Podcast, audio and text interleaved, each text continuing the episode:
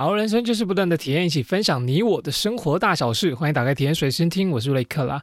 这个频道分享大家的投稿体验故事，透过瑞克我的声音呢，放送给大家收听。有你的参与投稿，人生更有趣，节目更热闹哦。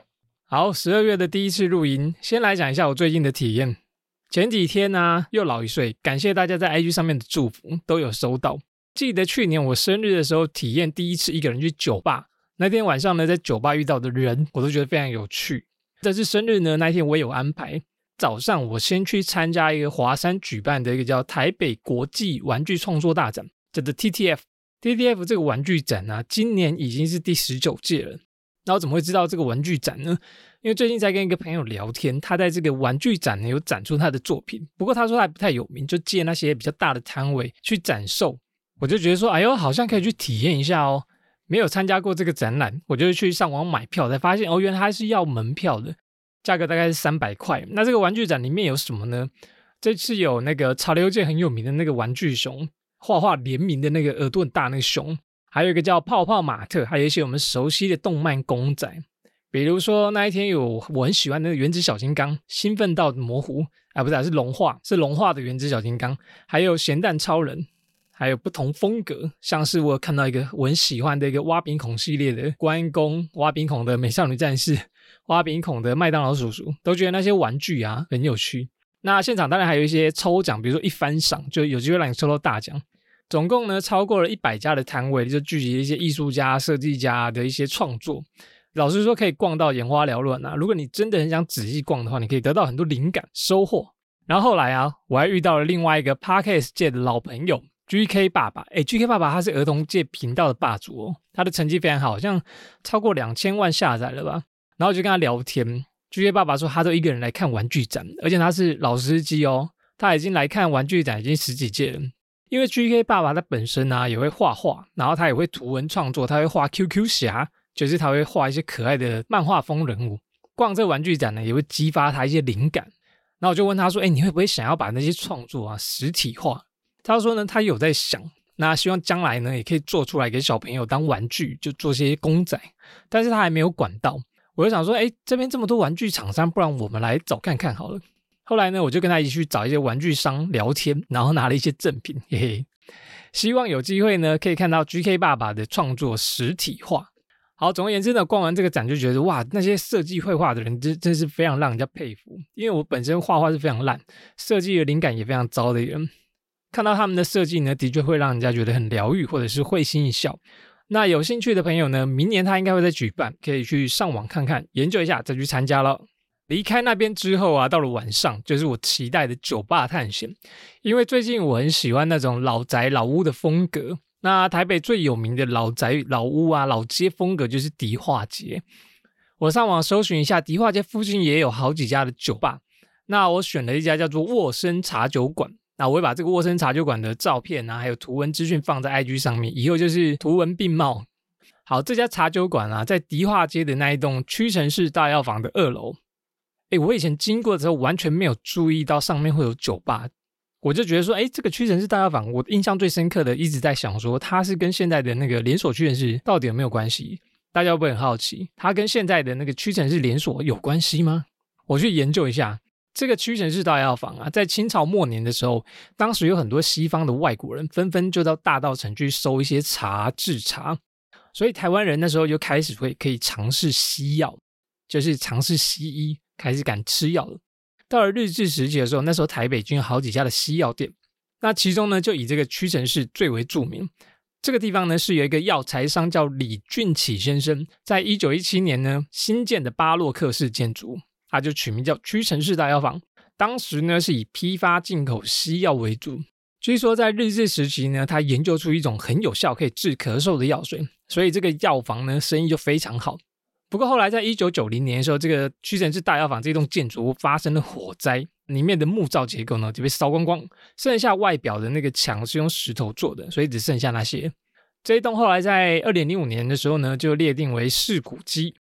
那现在这个屈臣氏大药房呢，是租给一个叫小艺城的工作团队，变成一个文创概念的聚集地，有一些文艺表演啊，跟卖书啊，还有咖啡厅。简单来说呢，这个屈臣氏大药房以前是屈臣氏的代理商，可是后来呢，他们有代理权的争议，真正的屈臣氏代理权呢，后来被一个叫神农氏大药房的拿走，他们还有去东京诉讼哦。台湾的屈臣氏直到一九八七年后才有直营的连锁店进入台湾，有点像是直营店跟代理权的渊源呢。所以他们名字都是屈臣氏，没错。以上都是讲古。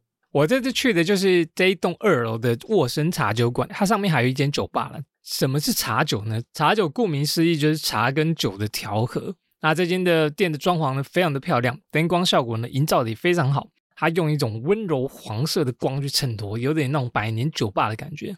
店内啊不大，座位也不多，但是我觉得它就有一股那种复古典雅的风格。我去的时候啊，人刚好也不多，呃，大概两三桌客人吧，也刚好我还有一个位置可以坐。我就看他的菜单，哇，他的酒真的蛮多种，很多都是跟茶的搭配。那我就想要都体验一下，我点了一个叫台湾茶的风味之旅。它总共有四种茶酒的调配，我记得好像是高粱底吧。它有两款红茶，两款乌龙茶。除了第一杯浓度是二十八趴之外呢，其他三杯浓度都是五十二趴。我整个喝完就是觉得浓，这个是大人的味道，要慢慢喝了，这喝太快会有点呛到。那喝完第四杯之后呢，我就感到哎呦，果然很浓啊，有点醉意。总而言之呢，这间的酒吧的感觉比较像一种优雅慢活的酒吧。就可以让你细细的品尝酒类，让你慢慢的跟朋友聊天，跟市区内的那种酒吧，我觉得热闹感不太一样，适合那种不吵的聚会，或者是你安安静静的想要喝酒，然后度过自己的时光。啊，忘了说，这间下午时段呢，它其实是一个茶馆哦，就是你可以真的来喝茶，没有喝酒哦，然后看迪化街白天的风景，算是也是体验到迪化街的一个老宅酒吧风格，也觉得不错。好了，以上就是我这次的老一岁体验。那有特别风格的店家想推荐给我，或者是特别的地方呢，也欢迎私讯给我，我再来去体验一下。接下来就来看一下这次有哪些听众投稿体验吧。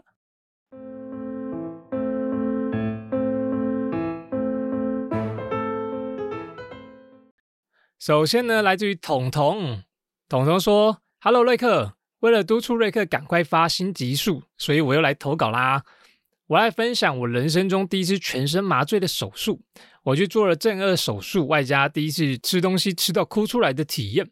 先来跟大家简单讲解一下什么是正颚手术。简单来说呢，就是牙齿上下排有分成上颚跟下颚，还有中颚。中颚是一种病，中颚病，这我自己加的。好。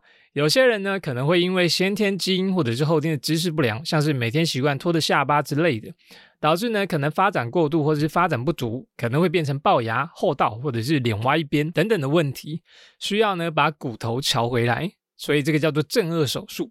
通常正颚手术呢，就是要先矫正牙齿，把牙齿拉到适合开刀的位置，开完刀之后呢，再微调至牙齿最适合你的位置。因为我的故事蛮长的，所以这次就分成上下集。上集是牙套的故事，下集是正颚手术的故事。我现在呢是一个大四的学生。我小学的时候牙齿自然笑起来很好看，也开始跟大家一样经历了换牙的过程。原本换牙完看起来没有怎么样，但是越长越大，发现我的下颚越来越突出。我爸呢先天就有一点厚道，加上我真的很爱拖着下巴，所以我就是那种先天基因不好，后天又不努力的类型。但是等我了解到事情严重性的时候呢，已经来不及了。到了高中，虽然正面看起来我的下巴没有很突出，但是一笑起来侧面啊就超级明显。而且女生在高中的时候又是想要会变漂亮的年纪，所以那段时间其实蛮打击自己自信心的。不过我本人秉持的开心是一天，不开心也是一天，所以不如开心过的精神。虽然不敢露齿笑，但过得还是蛮快乐的。到了大学的时候啊，可以开始打工存做牙套的钱，希望借由牙套改变我的后道。因为那时候呢，我觉得我后道好像没有很严重，就觉得应该戴牙套就可以了吧的那种心态。于是到了大二，我就很认真跟我妈讲说，我想要去矫正牙齿。我妈也知道，其实我对这件事呢一直耿耿于怀，所以就带我去附近的矫正牙医诊所咨询。检查结果出来，医生就跟我说：“哦，你这个可能要做手术哦，因为你的 case 比较复杂。”我们检查发现你上下颚都要开刀啊，可能要去大医院。像我们这种小诊所我没有办法帮你处理。我听完当下整个晴天霹雳棒，但是我还是含泪跟医生说谢谢。回家怀疑人生两天后，我就决定，既然要做，我就一定要做到。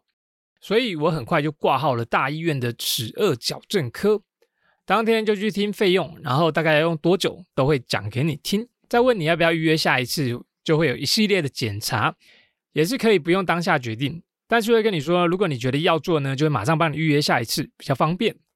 不然你下次来再预约就不知道等到什么时候喽。我瞬间觉得有点好像被擒了的感觉，但是因为大医院蛮有名的，一间在台北，一间在林口，林口太远了，交通成本太大了，所以当下就决定要在台北的那间医院做。中间过程也都很顺利哦，做了一系列的检查，装矫正器，慢慢看到牙齿呢被越拉越整齐。每次回去呢就调整铁线，外加跟医生拉嘞。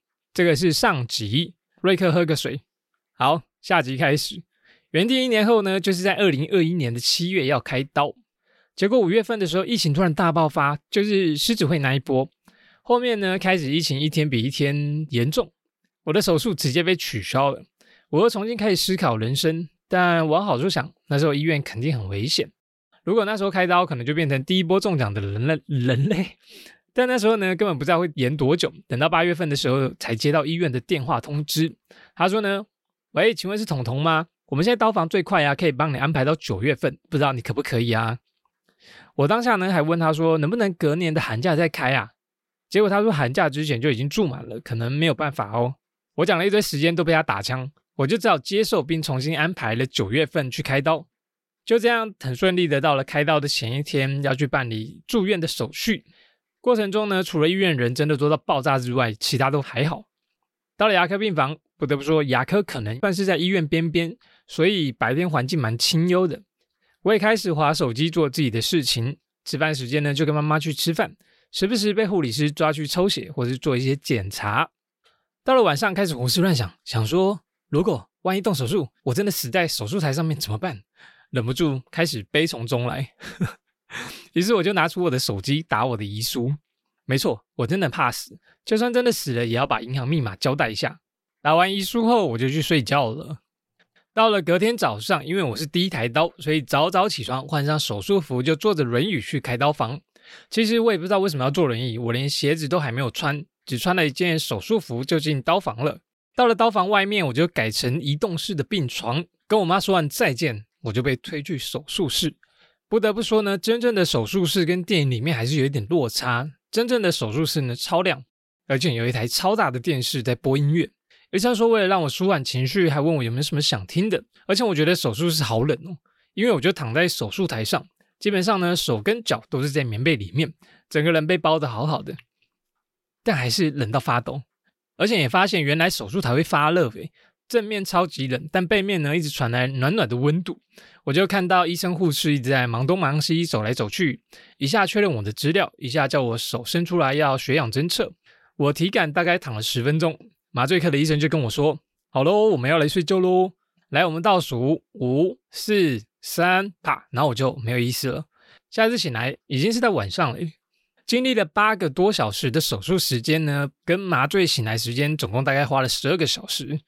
没想到以下才是地狱的开始。醒来，我的嘴巴又干又肿，第一次体验到什么是香肠嘴。原本想说呢，晚上可以好好的休息，结果又一直有那种脑充血的感觉。”对面床的阿姨呢，还一直跟她的老公夜晚交响乐的打呼声。我在医院的那五天，每天都只能听 podcast，因为睡不着也吃不下饭，因此还打了两袋葡萄糖。因为那时候嘴巴里面啊都是伤口，难吞咽，不舒服的感觉整个占据我的脑门。为了活着，只好开始我的安素人生。这边要说一下，如果你跟我一样讨厌纯牛奶，在这边推荐最好喝的组合呢是无糖营养素加苹果牛奶。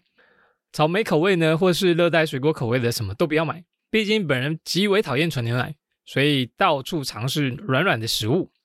我还记得我术后的两天呢，第一次吃到全家的蒸蛋汤，我知道瞬间眼泪直接掉下来，然后开始爆哭。我就会觉得怎么会有东西这么好吃？所以你各位啊，真的要好好的爱惜食物。感谢老天让我吃到这个食物。在医院的那五天呢，真的是目前我人生中最难熬的五天。说实在的，正颚手术呢，其实不会很痛，因为都会定时的吃止痛药，主要还是不适感居多。而且很明显啊，出院以后体力就会变得超级差。想当初啊，我可是可以两天不睡觉哦，结果出门大概半天不睡就快死掉。每天呢就是冰敷消肿，躺在床上，大概前一个月都是猪头，真的是肿到我自己快认不出来的那种。两个月变鱼头，蛮有创意的哦。到了三个月才消九成，吃东西也开始回归正常。现在写这个体验的时候，距离手术已经满一年了，只剩下牙套在做最细微的调整。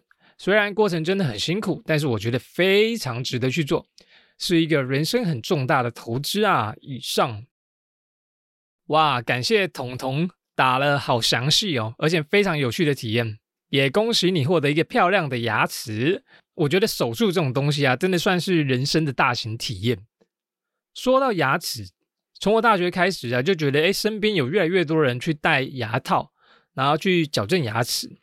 我也蛮多朋友去用的哦，但那个费用真的不便宜耶。而且除了要花钱之外，我也很佩服他们都可以很有耐心的戴这个矫正器很久，因为那种都要戴一两年，对不对？而且你拍照啊笑的时候，它就会很明显的有那种矫正器在外面。哎，现在是不是有那种隐适美？比较看不出来，但是那时候戴的大部分你都还是看出来这个人有戴牙套。蛮多在他们撑完矫正之后呢，脸型真的都变好看，获得一口漂亮的牙齿。脸型就像彤彤说的那样，就是正颚矫正回来，角度都变好看喽。而且他们也变得比较有自信，可以露齿微笑。那我自己呢，牙齿是都没有用过，虽然我的上颚有点凸，不过其他的就没有长得太歪，还有点虎牙，算应该算是省了一笔钱。嘿，然后你下下一集有提到手术啊。让我想起我在开刀房的日子。以前我们手术排成的第一台刀啊，就跟你讲的一样，真的非常早哦。我们七点多就要抵达医院准备。我那时候我还蛮能早起的。医生呢，有时候要更早。医生他们有时候七点那种 morning meeting 还有晨会。那开完会呢之后，他们就会开始开刀。有些他们会从早上开到晚上。那开完之后呢，有些还要值班急诊室。比如说急诊，你还有骨折或者是很紧急的刀，他就要继续开。超级硬，开到凌晨，隔天早上可能接着又第一台哦，真的，真的觉得他们蛮厉害。有时候他们就直接睡办公室或者睡床上，隔天继续加班。有时候我们整个忙到那时候回家睡一两个小时，然后又要再出门再到医院。我跟过最长的一台刀啊，总共开了十几个小时，从早上第一台刀开到半夜凌晨，哎，开到隔天早上，整个就超级铁一战，是我跟过最累的一台刀。然后这个手术麻醉啊。每次手术完啊，都一定要先确认病患有没有醒来，确保安全。然后有时候就会遇到那种麻醉啊，睡很熟的那种，就你叫他，他一直在搞，叫很久，一直叫不醒。那时候就会整个开刀房的人就蛮紧张的。我遇到的大部分都有醒来。进了手术室是不是让你大开眼界？以前我们对于那种手术啊、医院的印象啊，应该都是看日剧。一龙很很帅的在开刀，还有一部还有那个什么空中急诊英雄，有新垣结衣跟户田惠里香的，哎，这个要看，因为结衣好看，不然就是啊比较有名就是白色巨塔。以前我大概就只从这些吸收资讯，直到我真的投入医疗业以后，跟彤彤感想一样，哇，就感觉完全不一样诶，真的是实际体验过才知道，哇，原来医院真的是，而且手术是要一个无菌观念非常重要。开刀过程中绝对不能染菌，染染到细菌的话就非常的危险。这个也是我进入医疗以后才知道，真的是有他们的专业在，很不容易。然后说到麻醉，其实台湾之前也有一部医疗剧，我也觉得蛮好看，跟大家大推，叫做《麻醉风暴》。它有第一部跟第二部，这一部呢就是吴康仁主演，整个非常好看。他在讲麻醉啊，整个医院的一些小故事，非常写实，大推。哦，彤彤有问题。彤彤问主持人有没有做过什么人生最棒的选择呢？人生最棒的选择哦，看完你这个，我觉得我人生最棒的选择应该就是，如果是外形的话，应该是我从小到大一直有在运动吧。就是我国小有在打篮球，然后加入学校的系队还校队练习，有参加跳绳队、排球队，一路打篮球打到大学。当兵之后呢，哇，也是很硬、很超啊，早三千晚三千。出社会之后呢，我也要保持运动的习惯，所以导致呢，我还身形没有太走样，就对我的身材还算满意。这我觉得应该是我最棒的选择了，就是一直有在运动。像我现在觉得，如果我一阵子没有运动，我就哇，我全身好僵硬。所以我个人蛮喜欢的人生选择呢，就是我一直保持运动的习惯。点空啦。好啦，感谢彤彤以上这个人生大型体验的投稿，而且你也花了很多时间在叙述这些，非常感谢你耐心投稿，恭喜你能获得一口漂亮的牙齿，祝福你遇到更多帅哥哦，期待你下次的人生体验投稿，谢谢彤彤。好，下面一个体验投稿呢，来自于轩。轩说：“瑞克，我要投稿新体验。今天鼓起勇气和曾经的挚友世纪大和解哦。十年前还在学生时期时，我和她是超级闺蜜，无话不谈，住在一起，到哪里都黏在一起的那一种。总觉得是彼此生命中很重要的人，也没有想过对方会突然消失在我的生活里。但在毕业的前夕，因为彼此的价值观不合，对未来的规划也不同，突然间变了调。”我们不再互相的关心，不再联络，甚至多了一点仇恨，也花了许多时间说服自己该看开一点。朋友呢，本来就是来来去去，合得来就留，合不来就走。但时间过了这么久，他在我的脑海里面却没有消失哦，久久还是会想到过去那些美好。有一天听到有人在谈论遗憾，有什么事情如果不做，会是你一辈子的遗憾呢？我脑海中第一个想到的就是他，那时候才真正知道自己还是很想念他。可能还是有一定的默契在吧。过没多久，有一天他就突然密我，那我们小聊一下后就约出来吃饭。在赴约的当天，我准备了一张小卡片。他原本以为我要推他保险，但在卡片上面呢，我写着：如果有人问我有什么事情不做，将会成为这辈子遗憾之一。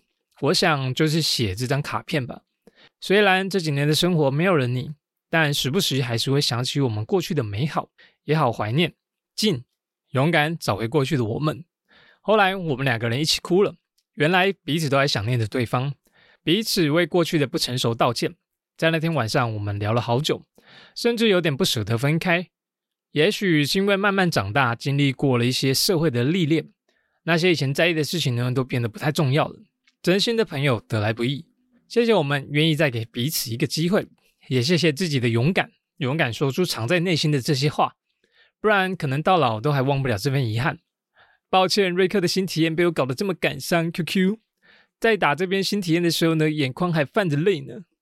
以上，哎，没事哦，没事。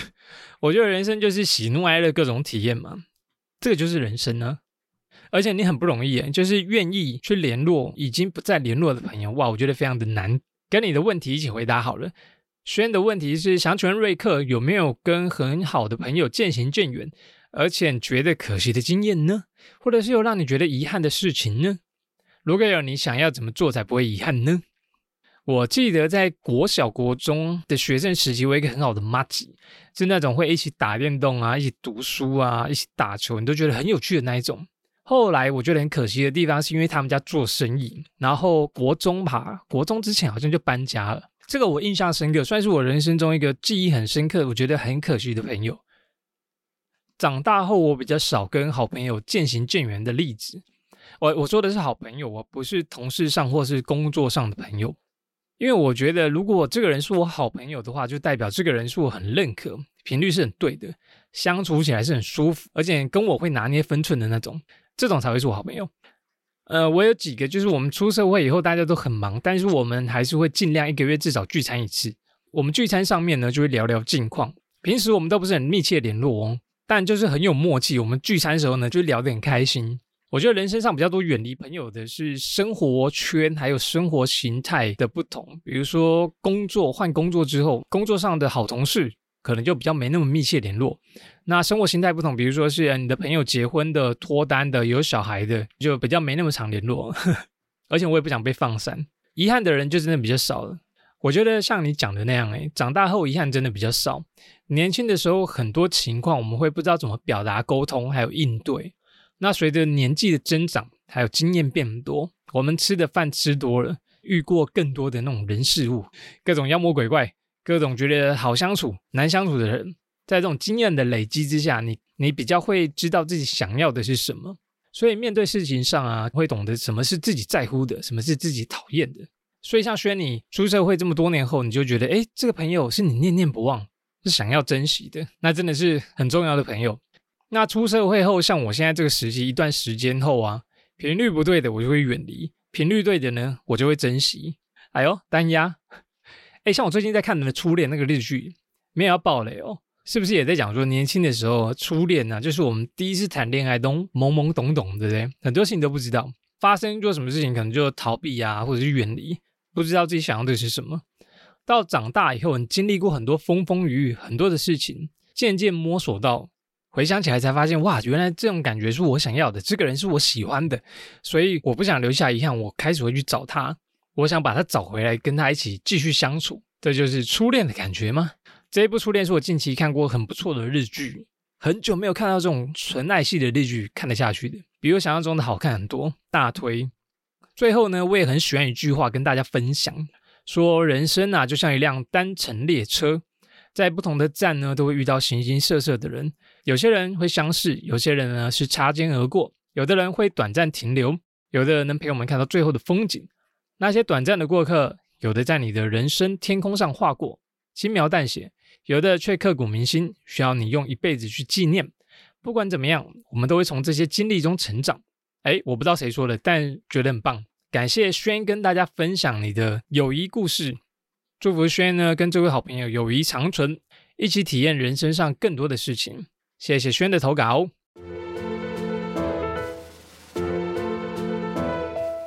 好，下面一位投稿呢，来自于昂昂。昂昂说，第一次认识瑞克是在谈完业务回家的车上，当时我才开始工作没有多久，自认为自己是一个满腔热血的社会新鲜人。但在过了一个月之后，这个热情不断的锐减，同时感情、身体各方面纷纷出现问题。原本就有点爱哭的我，现在变成基本上天天哭，甚至只要一不如意、不开心，脸色就很差，笑容早就消失在我的脸上很长一段时间了。渐渐的，我开始找不到自我，活着的意义是什么？成功的人生定义又是什么？接踵而来的问题一直不断的出现，甚至让我有了想轻生的念头。直到最近有一天，我决定。做自己，至少是在我开心的状态之下。听到这边的听众呢，一定会有人想：哎，你以前都不会为自己想吗？我必须要说，以前的我很不爱自己，因为我很没有自信，我觉得自己很糟糕，永远比不过别人。即使有人一直夸奖我，我也会把那个判断成都是虚伪的。久而久之，我就不知道自己想要的是什么了。我活着别人想看到的那个我，但最近在心中，我却跟自己说：这两年发生了好多好多事，让我自己受伤了，委屈了。我想跟我自己说声辛苦了，也说对不起。距离二零二二年剩一个月左右，你愿意为自己好好勇敢一次，去做自己真正想要的事情吗？想要创业的话，就去收集各方面资料，好好规划，然后去试。想要考证照的话，每天读三个小时的书。想要出来的话，不要管价格，好好的玩一次吧。或许很多人认为这样很任性，但暂时停止前进，找出成功的路，慢慢前行，我也认为是一个不错的方法吧。以上，哇，安安安安，我有印象哦，是我有聊天的一个新朋友，很高兴你还可以活着投稿这个体验，是不是给自己压力太大了？我记得你当初跟我聊天的时候，你真的是满腔热血，就是你你抱持的一个工作热忱，觉得这个社会很多的可能。那其实你说到自己出社会以后，觉得大家的称赞，或是让你其实很没有自信，其实不只是你，我觉得很多人都是这样子哦。这个问题，我觉得尤其在现代社群发达过后，这个问题更严重。我也曾经是这样子哦，大学到出社会后啊，我都是很没有自信的人。我家庭普通，脑袋普通，身高长相都非常普通，觉得我比不过好多人。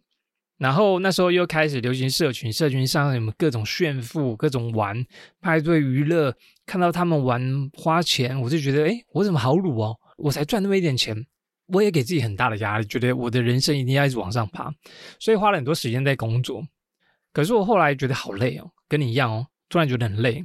尤其是当业务这个性质啊，会觉得很多都是话术，就是你出一招，我出一招。我记得是后来有一天，我觉得很累的时候，我看到一个影片。这个影片我在哈拉松里有讲过，它是一个马拉松的影片。你可以去 YouTube 搜寻一个叫做“人生不是马拉松”。他在讲说，人生真的不是像马拉松一样，不用每个人都跑一样的终点。你可以去画画，你可以去运动，你可以去打电动，你可以去环游世界，记录自己生活。你可以拍影片当 YouTube，你可以录声音做 Podcast，你可以做很多很多事。你可以组成家庭，不用一定要跟这个社会一样，你收入多少你才是很厉害的人。你收入十万，你可能就是人上人，不用都用钱来做一个标准。我觉得这部影片要表达的是自己过好自己想要的人生就好了。所以，希望安安你专注自己做自己认为有价值的事就可以了。你呢才是这个生命的主人。那我也很推荐呢，如果大家有些想法困住自己的时候，去一趟书店。所谓书中自有颜如玉，书中自有黄金屋。哎，我觉得是真的哦。不要再去看 IG 啊、FB 啊。或者是社群网络影片上面的这种心灵鸡汤啊，都先不要看，你就去书店静下心来，好好的选书，慢慢的看，去分类找你要的心灵鸡汤也好，寻找自己的书也好，冥想的书也好，去沉淀心情，找出你要的答案。我觉得去书店会给我很多启发啦。尤其当你出现想轻生的念头，其实蛮蛮严重的了。哎，也送你一首蛋堡的过程。我觉得这首歌呢，歌词也显得很有意思。一切都是过程呐，人生呢就是不断的体验啦。加油，安安！哎，然后安安有问题哦，我好像都回答完了。瑞克有想要自己创业过吗？我原本以为你要问我人生低潮的问题，结果你问我创业。有哦，我第一个小时候想创业的梦想啊，就是要开漫画店。因为我小时候常常去家里附近的一间店租漫画，那间店那时候那个老板大概三十几岁左右吧，然后留长发绑辫子。店里面呢有一个大电视，当时呢很流行 PS 跟 PS Two。我每次去了之后都看到他在打电动，然后有人要来租漫画小说的时候，他在暂停转身来结账，结完账继续转回去打电动。对于小时候的我就想说，天哪，这什么梦幻职业，可以泡在漫画小说堆里面。你还可以上班、打电动、玩游戏，太梦幻了吧！这职业，我就把这个呢当做我的人生目标，就是我以后一定要开一个漫画店，当一个漫画店的老板，泡在漫画堆里面，然后玩游戏 A C G。殊不知呢，漫画店现在倒得到，根本就是没剩几间。好了，认真回，我觉得创业真的是非常困难。我有想过，可能以后会想要开咖啡厅或者是工作室吧之类的都有可能，但目前还没有什么想法。而且关于创业啊。我想推荐一部电影，叫做《素食游戏》。素食游戏在讲麦当劳的故事。这个电影哦，真的是看完之后，我觉得哇，人生不管是到几岁都有可能呢。你前半辈子可能过得很普通，那你后半辈子呢，可能发现了一个不得了的东西，就会改变你的人生。不爆雷了，就自己去看一下吧。最后感谢安安，恭喜你改变想法，觉得人生有趣。有时候其实任性一点没关系，任性完了当做去充电嘛，充完电再继续。过自己的人生也很 OK 的，重要的是有时间可以跟自己对话，知道自己想要的是什么，不想要的是什么。OK，感谢安安的投稿，祝福你过得更愉快，自己想要的人生也体验更多有趣的事情。Yeah，念完了，这次几则体验都比较人生一点点哦，上次比较旅行，这次都比较呃人跟人之间的关系。人生真的不是只有喜剧而已，喜怒哀乐都会有，这个才是人生嘛。感谢大家的投稿。节目最后来说一下，最近世界足赛很热门，对不对？大家都在疯足球，然后当一个月的足球迷。前面不是讲说我去茶酒馆体验吗？喝酒那一天呢，我就去住到一间旅馆，那间旅馆很棒，有一个很大的公共交易空间吧，类似这样，可以在那边吃饭啊、喝酒、看书、聊天。那当天晚上呢，他们就用投影播放世足赛，有一个很大的荧幕。我就坐在那个交易厅的椅子上面，边看书边看足球。为什么边看足球呢？因为那个转播过程一直累格，我不知道太多人看怎么样，有够慢。边看边看，我才发觉，哎，我的旁边刚好都是做妹子哦，运气很好。然后听他们聊天，我才发现呢，左边坐的呢是三个韩国妹子，因为他们都在讲韩文；右边呢不知道是华侨还是新加坡来的，沟通都在讲英文。我就在看这个足球赛的期间，两边听到不同的语言。我想说奇怪，我现在是住在国外吗？怎么会这么这么多语言话？远一点就可以听到中文。我就觉得哇，真的是疫情减缓之后，台湾好像已经有观光客回来玩嘞，蛮热闹的。期待正常生活下呢，大家也有更多的体验。别忘了来投稿哦。好了，以上就这一集啦，感谢大家的投稿体验，让我又有新的一集可以录。就这样啦，拜拜。